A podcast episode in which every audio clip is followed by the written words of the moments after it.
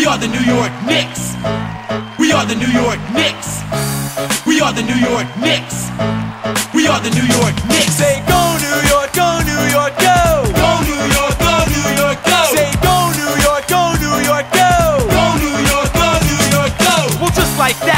Back in the mix. Straight out of New York City, it's the red hot Knicks. And nothing's gonna stop us from hanging the banner. Not the Hawks, Heat, or even Indiana. It's the Knicks, back on pace, back in the chase. That's right, the eight seed in the thick of the race. And while you try and react to the shots we be blocking, check out the team that keeps the garden rocking. Spree, hitting threes, playing D. Houston launching jumps from the top of the key. And Ward, you and and Larry. Thomas, Big Chris, and Marcus can be. Nobody does it like the Knicks can. Go get your best five guys. In fact, grab a six man. The Spreewell and the Knicks excel. Look out, the number 18 is starting to gel. Go New York, go New York, go.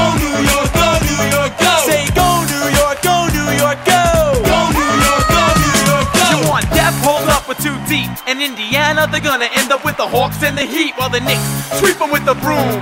See, our season don't end till the middle of June. Don't ever count out the Knick team, cause in a blink, your squad's down 16. So if you think you can beat us, you're just a dreamer. The Knicks, we don't lose in a home arena. Say go New York, go New York, go. Go New York, go New York,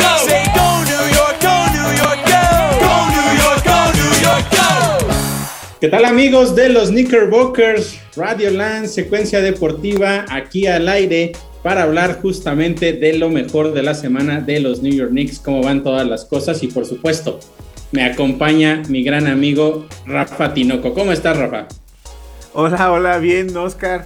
Eh, aquí otra vez el programa de los, Knickerbockers, que aquí me estoy acostumbrando aquí a, a maniobrar un poco esto para las entradas, pero aquí ya empezando esta semana de los Knickers, de los Knicks. Así es, pues, eh, ¿por dónde quieres empezar, Rafa? ¿Quieres que revisemos primero las actuaciones de la semana pasada? Sí. Y cómo... Perfecto.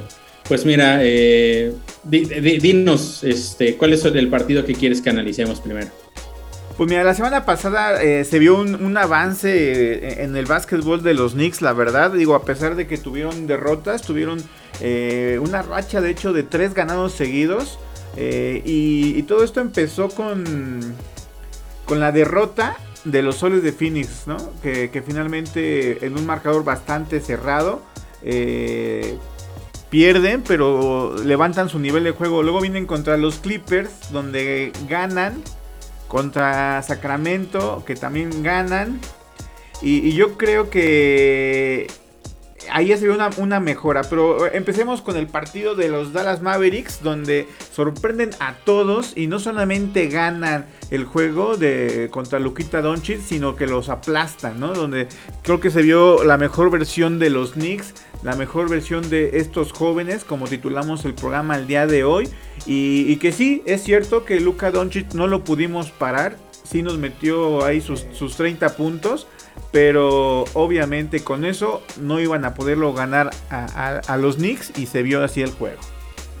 Bueno, eh, de hecho mencionar, durante ese partido, en realidad prácticamente el único cuarto en el cual nos hizo lo que quiso Luka Doncic fue en el tercero, que justamente fue cuando los Mavericks se acercaron y, parecía que pudiera venir otra de esas este, catástrofes en donde después de ir ganando por más de 20 puntos los Knicks iban a perder. Sin embargo, el trabajo defensivo que se hizo durante ese partido fue realmente espectacular. En el primer cuarto y en el segundo, bueno, básicamente en la primera mitad, los Knicks permitieron solo 34 puntos totales, lo cual pues obviamente fue algo que ayudó y algo que no se había visto en los partidos previos.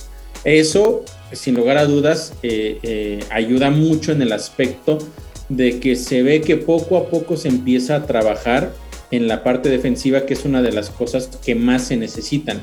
En el tercer periodo fue una historia completamente diferente, porque ahí sí prácticamente eh, igualaron el total de puntos que habían eh, anotado en la primera mitad y muchos de esos puntos vinieron de la vía de Luka Doncic. Sin embargo, pues hay que mencionarlo, eh, parar a Luka Doncic todo un partido es prácticamente imposible, ¿no? Ya hablabas tú la semana pasada de que no te gusta por ahí muchas de sus actitudes y que se queja mucho. Y bueno, una y, haciendo un poco referencia a esto, la leyenda de, los New York Knicks, Walt Fraser, durante la narración de ese partido también mencionó que Luka Doncic era el más chillón de toda la NBA. Y bueno, la, es que, la verdad es que sí, o sea, y, desbancar, en eso a LeBron James estaba difícil, parecía que nadie lo iba a poder conseguir y como llegó Luquita Doncic, Luquita Bebé y les desplazó esa posición del jugador más chillón. Estoy de acuerdo, estoy de acuerdo con, con Facer, el estrella de, los Knicks. bueno, pues, eh, finalmente eh, tuvieron un muy buen tercer cuarto guiados por, por él. Y en el último periodo los Knicks volvieron a convertirse en un equipo defensivo, pero monstruoso. Fueron únicamente 12 puntos los que se permitieron en el último periodo y gracias a eso se pudo cerrar ese partido. Había esa incertidumbre de ver si podían hacerlo o no, podían cerrar ese encuentro o no, defender a Luka Doncic y seguir anotando también constantemente, porque uno de los problemas por los cuales eh, los Knicks perdían los partidos que, ya mencionaba, que tenían ventaja como por más de 20 puntos, era que en los últimos minutos de, de los encuentros empezaban a tomar malas elecciones de disparo y se convertía de pronto en rachas de 2, 3, 4 minutos incluso sin que pudieran anotar constantemente o incluso nada. Entonces, si tú le abres esa puerta a un equipo poderoso o con un tirador como es en este caso Luka Doncic, pues ahí anímicamente tú te vas para abajo y ellos hacia arriba y ahí es donde se pierde, ¿no? En ese partido específicamente en contra de los Mavericks no sucedió eso, los tiros estuvieron entrando y bueno, al final el equipo se lleva la victoria. Sí, y seguía la, gira eh, de visita de, los Knicks y en el oeste se enfrentan después a Memphis otro donde, eh, donde está otro jugador que está en, el máximo nivel, lo que hablo de Jan Moran. Y en esta ocasión no pueden los Knicks ganar, pierden 114, 118, pero realmente se vieron bastante bien, nunca se dieron eh, eh, tanto, tanta ventaja a, Memphis, de hecho siempre se mantuvo como entre 4 y 5 puntos de diferencia y, pelearon así que me, canasta, canasta, te metía y contestaban.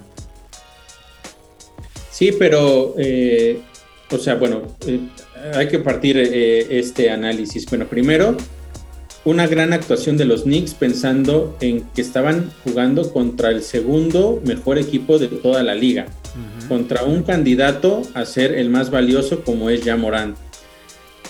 Y en efecto se mantuvieron muy pero muy pegados, incluso si no mal recuerdo faltando 5 o 6 minutos, los Knicks tenían ventaja eh, aproximadamente de cuatro puntos y, tenían la posibilidad en realidad de quedarse con ese partido. Sin embargo, aquí sí justamente ocurrió lo que te decía que no pasó en el caso del partido en contra de los Mavericks. Tiros fallados, bolas perdidas, tiros mal elegidos, defensiva muy pobre por un lado y por otro lado con, con un jugador como, como ya Morant que es imposible pararlo, el resultado fue completamente diferente se vio una muy buena actuación porque se peleó de tú a tú por eh, tres cuartos y medio. Pero los últimos minutos, una vez más, pues bueno, el equipo se vino para abajo y, volvió a hacer lo que, pues, lo que habíamos estado viendo en las últimas semanas, ¿no? Pero hay que destacar el hecho de que se jugó, como ya lo decía, contra uno de los mejores equipos de toda la liga y se le peleó a tú a tú. Y aquí eh, la pregunta más bien es, ¿Qué tiene que hacer este equipo de los Knicks para poder evitar, eh, o, más bien ser más competitivo en esos minutos finales? Porque de nada te sirve estar ahí eh, muy cerca de los grandes equipos durante tres cuartos y medio si al final vas a, terminar echándolo todo por la borda, ¿no? Y ya vamos a llegar también a ese tema en el partido del domingo pasado, pero eh, por lo menos se ve por momentos un equipo que tiene, tiene idea, que tiene eh, fuerza que, puede pelear, pero hay que ser contundentes y también hay que ser constantes de principio a fin. Y a veces pues sabemos cómo es el básquetbol, Rafa. Eh, no todo el tiempo puedes estar al 100% ni al ritmo más alto, siempre va a haber altibajos. Así es este, es, este deporte. ¿no? A veces tú tienes unas rachas de que anotas muchos puntos consecutivos y el otro no, y de repente se voltea, pero lo más importante es cómo cierras los partidos. Y ahí es donde no se están haciendo las cosas bien. Por un lado, contra los Mavericks funcionó, salieron las cosas, pero en general a lo largo de la temporada no ha sido así. Y el ejemplo más claro fueron los últimos dos partidos, primero el de Grizzlies y luego el de Nets. Sí, y se viene ese partido contra los Nets, no sé si llamarle el clásico de, de, Nueva York, porque pues los son ahí de, ahí hermanos de, estado. Y Brooklyn, eh, y con este partido los Knicks cierran su gira de visita eh, y cierran ahí en, el estadio de Brooklyn, donde realmente se, dio un gran partidazo. Eh, así que su estrella de Brooklyn, Kevin Durant, estaba eh, en modo encendido.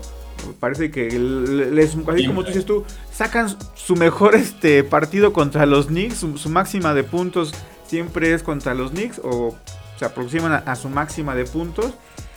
Y un equipo de los Knicks donde ahora no fueron los últimos 5 minutos, yo creo que fueron los últimos 2 minutos o el último, sí, como los últimos 2 minutos donde el equipo se empieza a caer, finalmente eh, un equipo joven, finalmente un equipo donde estás buscando quién va a sostener la pelota en los últimos minutos, donde lo hemos repetido muchas veces, no le den el balón a Julius Rondle, sobre todo cuando el partido está cerrado. Eh, porque siempre toma malas decisiones. Un jugador que sí te puede meter 20 puntos, te puede bajar 10 rebotes, pero a la hora del cierre no es un jugador confiable y lo demostró eh, en esta actuación contra Brooklyn. También eh, destacar la actuación del francés Evan Fournier, que Kevin Durant se lo traía de, de hijo, ¿no? También, y le hablaba y le decía que le quedaba muy chiquito eh, para que lo marcara él. Bueno, pues Kevin Durant mide como 2 metros 10 y, el Evan Fournier no llega ni a los 2 metros, ¿no? ¿Cuánto mide Evan Fournier? Como 1,93, 94. Sí, no, la verdad es que eh, no es que lo mandaran a él, sino simplemente de repente ahí en los, en los ajustes, en los cambios por, por los movimientos, pues terminó eh, quedando ahí intentando defender, pero pues sí, la diferencia de altura es muchísima, ¿no? Y ahí pues hay un poco de, historia en ese duelo porque pues bueno, el, eh, ya se han enfrentado con, los equipos, sus equipos este, nacionales y Francia le ha ganado a Estados Unidos con Kevin Durant ahí. Entonces, por eso también es un poco ese, ese pique que hubo ahí al final del partido. Y, un, equipo de los Knicks que se vio bastante bien, eh, por lo menos no se cayeron como en otros partidos, como tú mencionas que en el tercer cuarto que parece que desaparecen, por lo menos eh, se ven más constantes, les falta ese cierre. Finalmente ese cierre es la diferencia entre los equipos de récord ganador y los equipos que no tenemos récord ganador. Los Knicks son un equipo de esos que no tienen el récord ganador porque nos falta el cierre de juego. pero por lo menos ya se está viendo más sólido, por lo menos se, está viendo con más idea qué es lo que quieren. Los jóvenes están acoplando a la idea de, de Tom.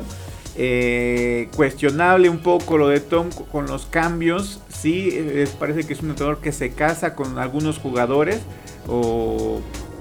y, los quiere mantener sí o sí.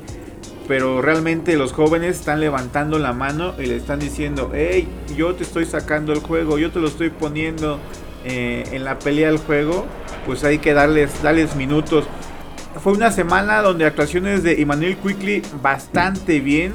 Se ve, es un cambio, un jugador un poquillo más seguro. Quizás en diciembre, enero, eh, me desesperaba un poco. Eh, porque parecía caballito loco, que, llegaba y todas las quería tirar o, penetrar. Eh, en esta semana realmente se vio un poquillo más maduro cuando cuando a de atacar el aro o tirar sus, tiros de larga distancia se veían ya seguro que parecía, desde cuando tomas el balón y ves que el jugador tira, sientes tú la seguridad del tirador y a pesar que puede fallar o no, pero bueno, esos tiros son los que tienen que meter y no solamente tirar por tirar, por, por sacarte el balón de ahí o por quererte lucir eh, con un tiro kilométrico. Y por lo menos esta semana, Emmanuel Quickly eh, se vio así y sus números este, lo avalan, ¿no? Tuvo eh, alrededor de 27 puntos en un juego, el otro tuvo 21 y, siempre estuvo rondando por ahí con buenas actuaciones.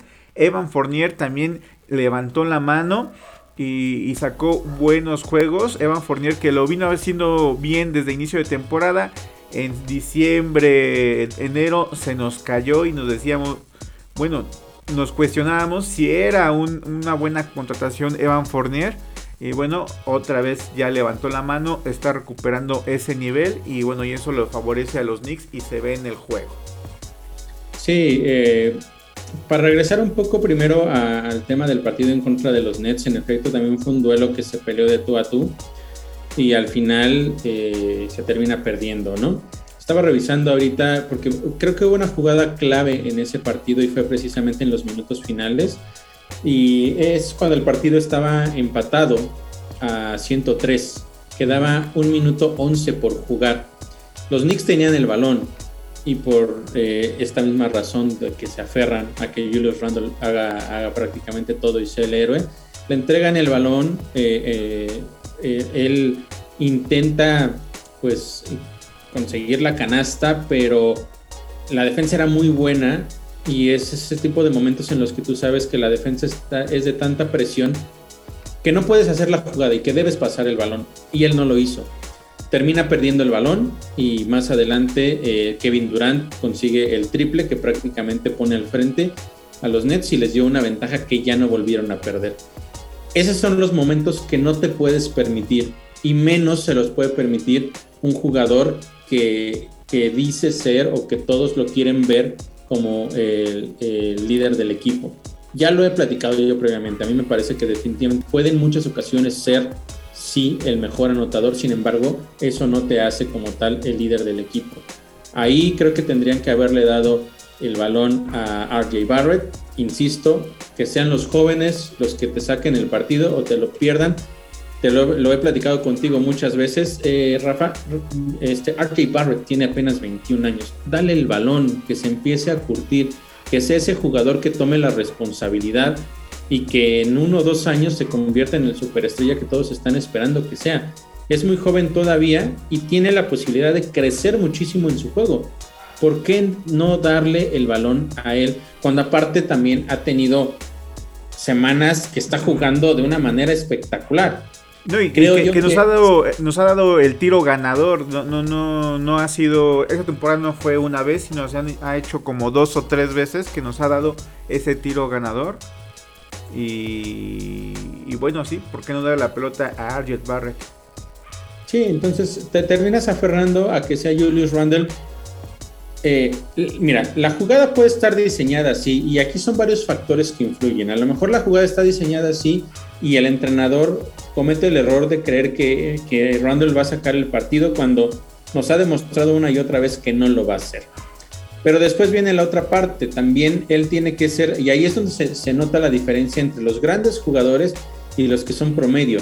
Y aquí es, eh, es uno de esos casos, porque Julius Randle debería entender que, ok, me dieron la bola para que yo anote, sin embargo estoy dándome cuenta de que no lo voy a poder hacer porque la marca es demasiado fuerte.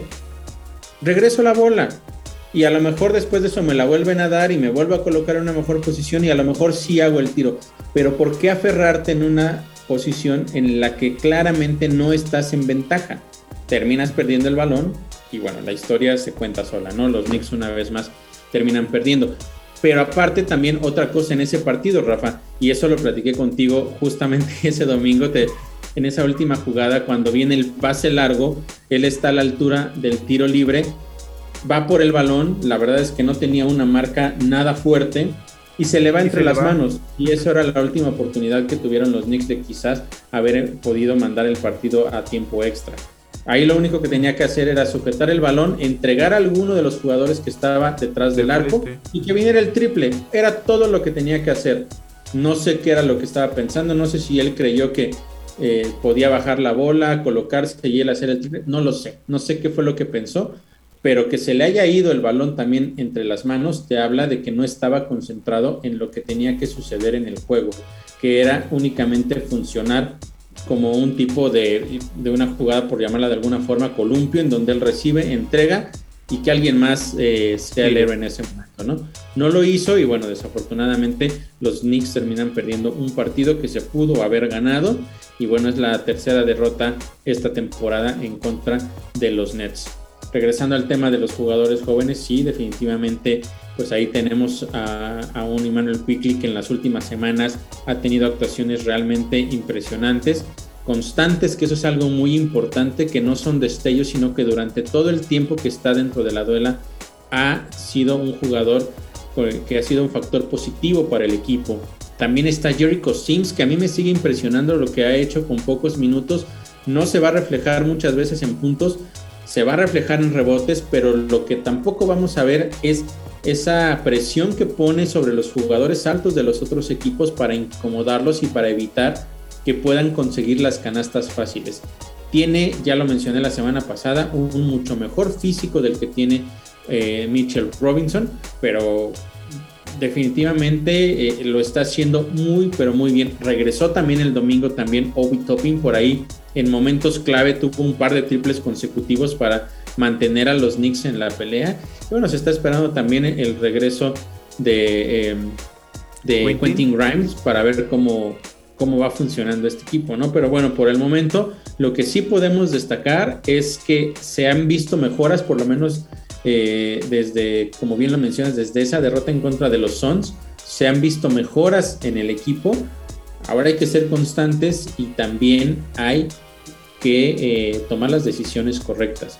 Yo insisto, no sería bueno para los Knicks que terminaran llegando al play-in, porque creo que eso maquillaría de cierta forma todas las carencias y todos los errores que ha habido a lo largo de la temporada y eso podría significar que a lo mejor no se tomen las decisiones correctas de cara a, una temporada nueva en la cual pudieran eh, haber cosas más interesantes o quizá por lo menos repetir lo que hubo una temporada atrás.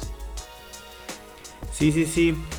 Bueno, y, con, esa, con esa proyección o con ese nivel de juego que levantó un poco eh, los niños de Nueva York, eh, esa semana ya juegan o tienen cuatro juegos, de los cuales vamos a dar nada más tres, pero tienen cuatro juegos ya en el Madison Square Garden. O sea, después de la gira de, visitas y la gira del oeste, pues ya son cuatro juegos en casa. Y con, con ese nivel que levantaron, parece ser que son eh, enfrentamientos si mantienen ese mismo nivel, muy, muy ganables. Y hablo porque se enfrentan primero el miércoles a Portland. Mañana, sí. Eh, estamos hablando que Portland sí ha levantado su nivel de juego con los. Ah, no, mentira. Vendieron a, a McCollum. No, viene, viene, un poquillo a la baja Portland. Eh, no está Damien Lillard. Y, así que también está repleto de, algunos jóvenes de Portland. Y bueno, en casa. de... el que ha tenido las mejores actuaciones últimamente.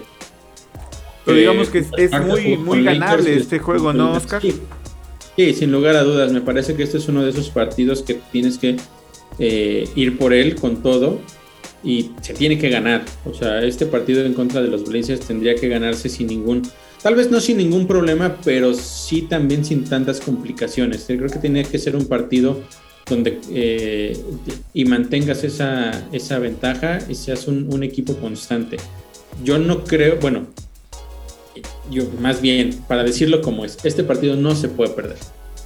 Es correcto. Y más por el nivel que están mostrando los Knicks, ¿no? Si se mantiene ese mismo nivel, esa misma energía durante estos juegos, a, Portland se le tiene que ganar. Después viene el viernes contra los Wizards Washington. Unos Wizards que ahí está nuestro queridísimo amigo Porzingis, ¿no? Que, el cual le mandamos un abrazo. querido por ti, eh, a, a Y, y, también que viene a la baja un equipo de Washington que cuando inició la, la temporada de la NBA se estaba manteniendo en los primeros lugares de la conferencia del este y que estaban primero, segundo, tercero y, me decía aquí el productor, oye, ¿se va a caer en algún momento Washington? Bueno, ya está, ya, está más que caído. Pero aún así es un partido importante. Digo, yo sé que no quieres que, los Knicks eh, entren a play-in por el motivo de, maquillar o, decir, ah, tuvimos una, temporada aceptable. La verdad es que no.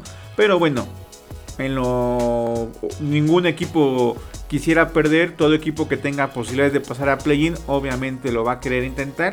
Y en este partido es fundamental eh, una victoria de los Knicks contra Washington porque finalmente Washington viene con una victoria más que nosotros, bueno tiene 29 eh, el récord 29 y algo, creo que tiene menos derrotas que nosotros, pero o le faltan juegos, pero nosotros tenemos 28 victorias, ellos tienen 29 victorias, entonces es importante también, digo, en lo personal, para pasar. Obviamente, aún así que, rebasemos a Washington, no significa que entremos a play-in, porque Washington de hecho no está en fase de play-in, está ahí, rascándole e intentando sacar a Atlanta.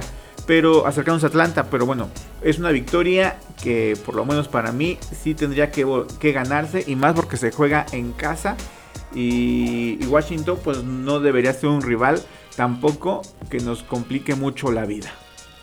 Sí, no, de hecho, ahorita estamos a seis partidos de, del último lugar de, del play-in, que por ahí está, en el 9 está Atlanta y en el 10 está Charlotte.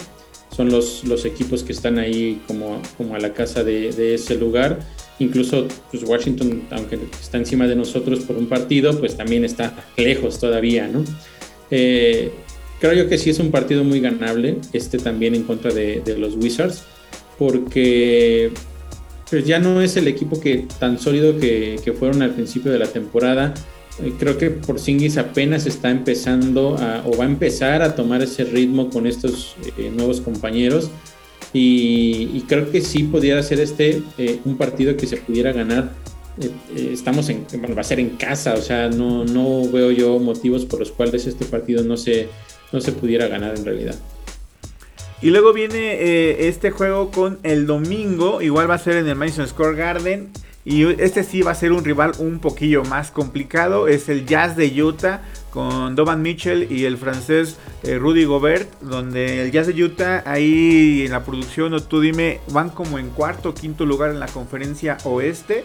Eh, parece como que se cae, que como se levanta, pero en ese que se cae, pues no ha dejado de estar en cuatro o quinto lugar el Jazz de Utah, un rival muy fuerte y ahí sí, eh, pues va a ser de pronóstico reservado. Si, si, los Knicks mantienen ese nivel de juego que mostraron la semana pasada, también eh, va a ser un rival que se le pueda competir y hasta ganar. Pero, pero, si se muestra ese nick donde esos nicks que no tienen el cierre suficiente, pues puede pasar lo que le pasó contra los Soles de Phoenix, que perdimos por pocos puntos. Le puede pasar como perdimos contra Brooklyn, que perdimos por tres puntos, o hasta el mismo Memphis, ¿no? Que puede ser partidos muy cerrados, pero nos va a faltar ese, ese sprint al último momento.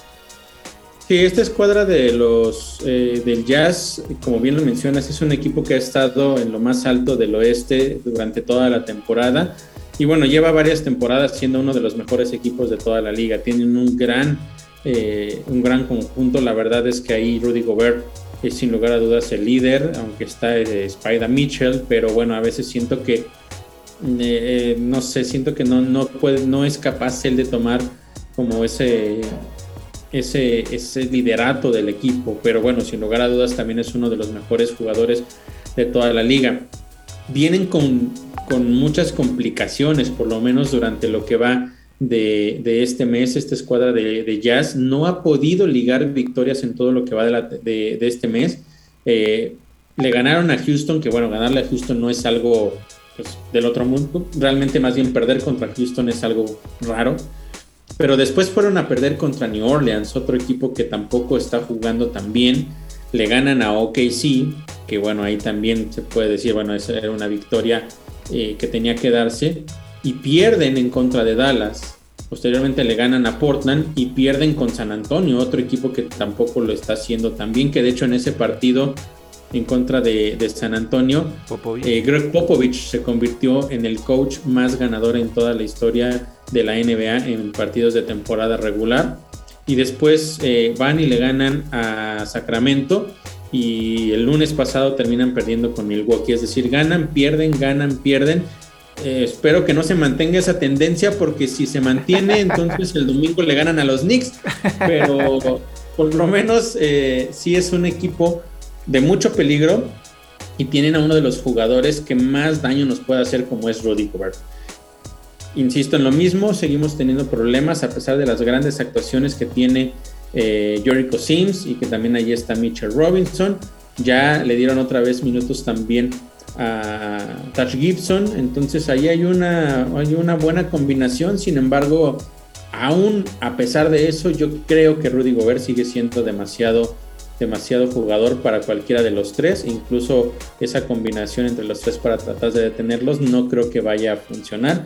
Por ahí va a pasar uno de las claves del partido y la otra clave es pues quién va a parar también a, Donovan Mitchell, ¿no? Porque no hay un jugador que lo pueda que lo pueda cubrir, van a tener que estar haciendo a lo mejor hay rotaciones, de pronto doble equipo y ver de qué manera pueden contenerlo, ¿no? Definitivamente no se va a poner contener a los dos, vas a tener que elegir quién de ellos te da menos posibilidades o, más bien a quién le pones doble marca para que tengas más posibilidades tú de ganar este encuentro, ¿no? Y yo creo que si hay que ponerle doble marca a alguien, tendría que ser a Donovan Mitchell, porque de cualquier manera en el poste no vas a detener a Rudy Gobert.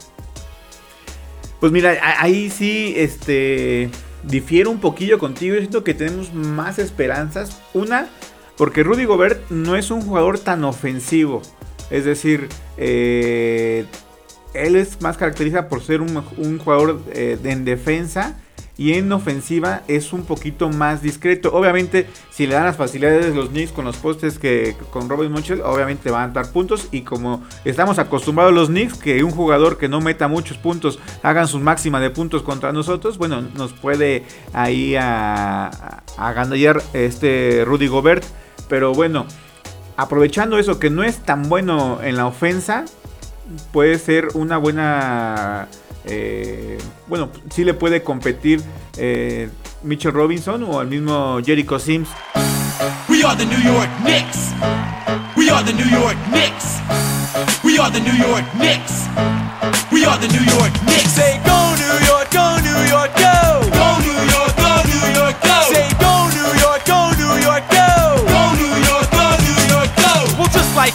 look who's back in the mix, straight out of New York City. It's the Red Hot Knicks, and nothing's gonna stop us from hanging a banner. Not the Hawks, Heat, or even Indiana. It's the Knicks, back on pace, back in the chase. That's right, the eight seed in the thick of the race. And while you try and react to the shots we be blocking, check out the team that keeps the garden rocking. Spree, hitting threes, playing D.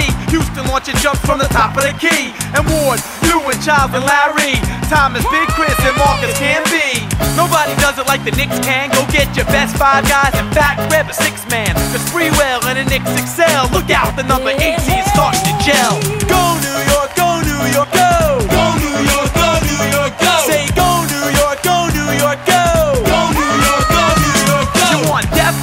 too deep. In Indiana, they're gonna end up with the Hawks and the Heat while the Knicks sweep them with the broom.